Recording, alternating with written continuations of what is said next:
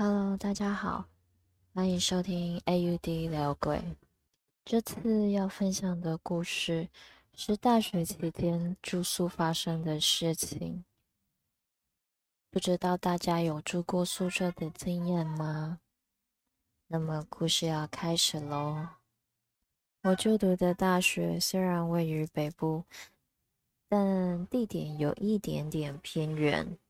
大家都应该很清楚，大学生非常热爱熬夜，而且因为热水供应的问题，为了能够在冬天洗到热水澡。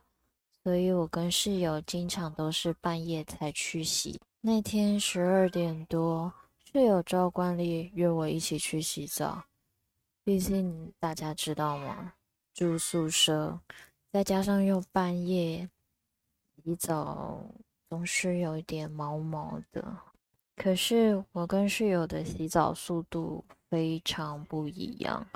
就算我再怎么样的慢慢搓、慢慢洗，也还是比他快非常多。大家洗澡都多久呢？他可是可以洗半个小时以上的人哦。他洗澡速度实在太慢了。我洗好了之后，就朝着他的淋浴间喊了一句：“哎，我先回去喽。”他没有回应。但当时我是不以为意了。过了一下子，室友冲进房门，一劈头就问：“你刚刚有没有敲我的门？”我说：“啊，什么？我已经回来很久了。”哎，看了他的脸色，我就知道，应该他遇到什么了吧？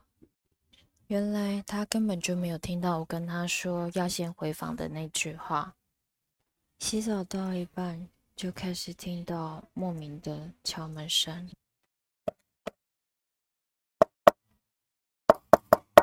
很正常的。他下意识以为是我在恶作剧，所以他就喊了一句说：“干嘛啦？洗完就先回去啊！”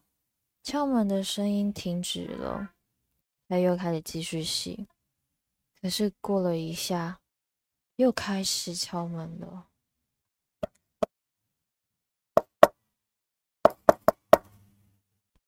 虽然他也觉得毛毛的，但他选择骗自己，应该是我在跟他恶作剧吧。我们淋浴间的门是属于那种下面有很大的一个门缝的那种，不知道大家听得懂在说什么吗？他往门下一看，发现有一个人就站在他淋浴间前，而且。脚趾擦着鲜红色的指甲油，他不敢再继续看，加快了洗澡的速度。很快又瞥了一眼，确认门外应该没有人了，才赶紧的跑回寝室内，抱着最后一丝的希望问我：“干嘛敲我的门？你干嘛一直敲我的门？”可是他心里也清楚，那个人。根本就不是我，或者应该说，那个真的是人吗？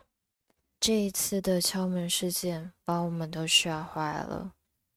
可是，你以为我们就不会半夜洗澡了吗？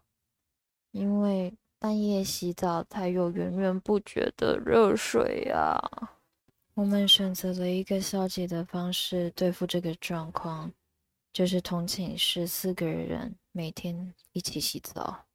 后来也有听说别的同学也遇到了一样的状况，也是一直敲门，一直敲门，而且大家都看到了那双脚上擦着鲜红色的指甲油。